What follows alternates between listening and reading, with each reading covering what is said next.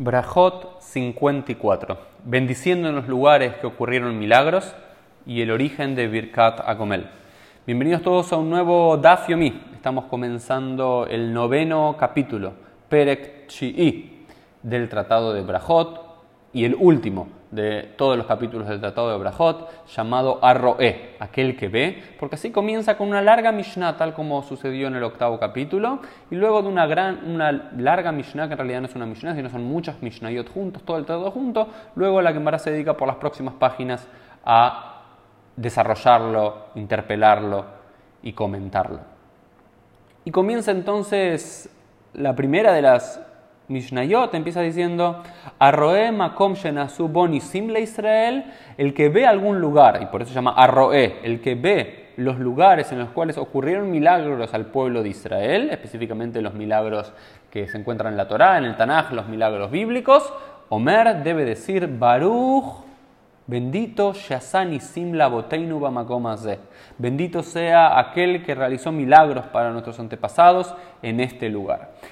Acá en este noveno capítulo vamos a encontrar muchas brajot, literalmente bendiciones como el nombre del tratado, que no corresponden con las ya anteriormente vistas. Hablamos primero de todo lo que tiene con el Shema Israel y sus bendiciones, con la Midá y sus bendiciones, con el Birkat Amazon y todas las bendiciones que involucra, y las bendiciones previas a cada comida y sobre los olores. Pero en la tradición judía también hay otras brajot, otras bendiciones que no entran en ninguna de estas categorías centrales, por lo cual todas están puestas aquí en el último tratado de brajot son las que vamos a desarrollar, hablar y estudiar en los próximos días. Y la primera es qué pasa cuando uno ve un lugar especial, un lugar en el cual ocurrió un milagro para el pueblo de Israel debe decir una bendición.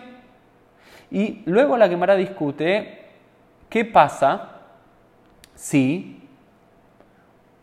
es en un lugar donde a uno le ocurre un milagro. No le ocurre un milagro a todo el pueblo de Israel o a la inmensa mayoría del pueblo de Israel, sino un milagro particular. No sé, alguien estaba por el camino y su auto chocó y derrapó, pero él milagrosamente se salvó. Todo el pueblo de Israel debe bendecir o no, no. Esa persona debe decir Baruch Yasa Nisim Li, de bendito sea Dios el que me hizo un milagro en este lugar. Baruch, Yasalines, de bendito sea Dios, dice la quemara, quien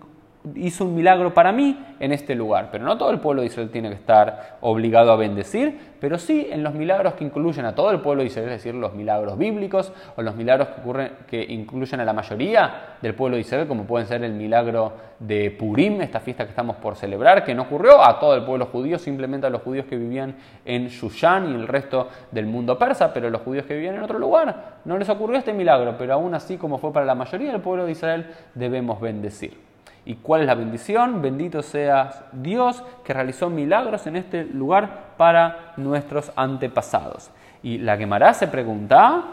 Mena Ane Milei, ¿de dónde sabemos que hay que bendecir en los lugares en los cuales ocurrieron milagros? Amar Rabbi Yohanan, Rabbi Yohanan responde de Amar Kra, porque así dice el versículo, Bayomer Itro, Baruch Adonai Asher Itzil digamos, eh, hay el, pasaje de Itro allá en el libro de Shmot, en el libro de Éxodo que leíamos hace unas semanas atrás, en el cual el suegro de Moshe, cuando se acerca a Moshe, antes de la revelación del monte Sinaí, de acuerdo a la cronología bíblica, le dice a Moshe, bendito sea Dios, bendito sea Hashem, que salvó al pueblo de Israel, etcétera, etcétera, etcétera de la mano de los egipcios. Y ahí sabemos que incluso Itro, que hasta ese momento no era judío, pero estaba comenzando su proceso de conversión, alaba a Dios por el milagro que ocurrió cruzando el Yamsuf, cruzando el mar de los juncos, salvando al pueblo de Israel de la esclavitud de Egipto con todos los portentos y con todas las Makot, con todas las plagas que asolaron Egipto. Entonces de ahí aprendemos que todos nosotros también tenemos que bendecir en aquellos lugares en los cuales ocurrió un milagro para todo el pueblo de Israel. Y luego la Gemara va a dar algunos ejemplos, por ejemplo, uno es Marbot Ayam, por ejemplo, si uno ve el Yam Suf, el mar de los juncos, donde las aguas abrieron, ahí es un lugar propio para decir esta bendición, o por ejemplo Marbot y Arden, si uno cruza el río Jordán o uno ve el río Jordán, que también nos cuenta el libro de Yoshua, el libro de Josué, que las aguas de alguna forma también se secaron y el pueblo de Israel pudo pasar en seco por ahí también, como en los tiempos de Moshe, ahí también es otro lugar para hacerlo. Otro es el Eben Moshe, la piedra sobre la cual Moshe se sentó. Y otro lugar es, por ejemplo, Eshet Lot, si uno ve el pilar, eso cuando uno está caminando camino al mar, eh, al mar rojo, que ves eh, los pilares supuestos que ahí estaba la mujer de Lot y eh, que había quedado salificada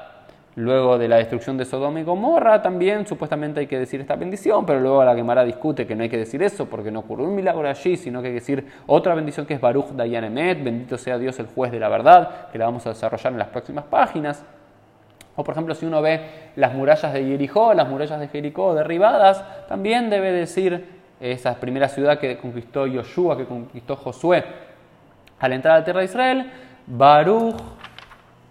Yasani Simla Boteinu Bamakomazé, bendito sea Dios el que realizó milagros para nuestros antepasados en este lugar. Y así con todos los lugares en los cuales el Tanaj, la Biblia hebrea, nos cuenta que milagros ocurrieron para nuestros antepasados. Ese es el primer tema del Daf Yomi. Y el segundo de los grandes temas aparece en la parte inferior de la página 54b, en la, en la boca de Rab Yehuda, en nombre de Rab.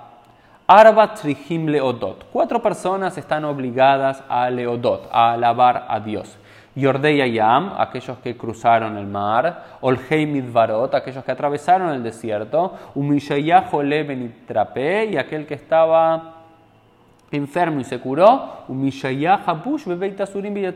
aquel que estaba en la cárcel o aquel que estaba secuestrado y pudo salir en libertad. Esta Gemara tiene el origen, pues estamos hablando de los milagros generales para todo el pueblo, acá estamos hablando como milagros o situaciones en las cuales uno estaba en una situación de peligro, recuerden que antes de atravesar el desierto con todas las caravanas y con todo el peligro que eso y los saqueadores de camino era todo un, evento poder cruzar el desierto, ir de un punto a otro cruzando el desierto y estar vivo, o cruzar el mar también era un gran desafío, o por ejemplo si uno estaba con una gran dolencia, una gran enfermedad y se curó, también es una especie de salvación, de milagro personal, y lo mismo con quien estaba preso, quien estaba secuestrado, que pensó que ahí se iba a quedar toda su vida y finalmente se liberó, Hayabim Leodot tienen la obligación de alabar a Dios y de agradecer a Dios por estar nuevamente sanos o por haber atravesado sanamente el desierto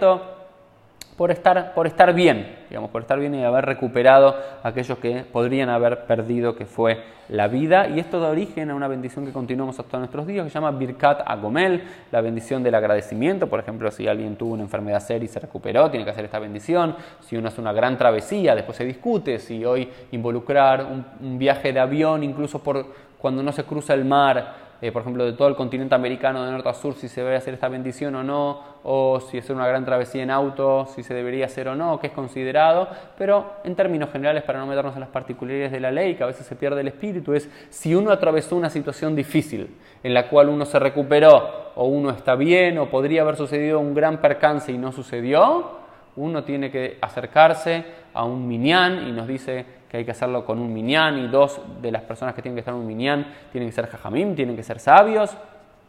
Es uno de los pocos casos donde no cualquier judío puede hacer totalmente el minyan de quórum de Dios, sino que por lo menos tiene que haber ocho y dos, dos que sean sabios. Hoy la costumbre es hacerlo cercano al momento en el cual se lee la Torá. Generalmente es después de la lectura de la Torá cuando se invita a la persona a tener una liá, a tener, em, pero se puede hacer en cualquier momento realmente donde hay 10 eh, judíos mayores de edad eh, presente y se dice esta Birkat Agomel en la cual la persona dice Baruch Gomel Hasadim Tobim. Ok, bendito, digamos, sea Dios el que nos da, el que nos regala todos estos Gomel Hasadim Tobim, que nos da estos buenos tratos, estas buenas acciones, esta benevolencia y este amor y que nos permitió eh, recuperarnos. Esto fue el Daf Yomi del día. Nos vemos mañana para seguir estudiando juntos.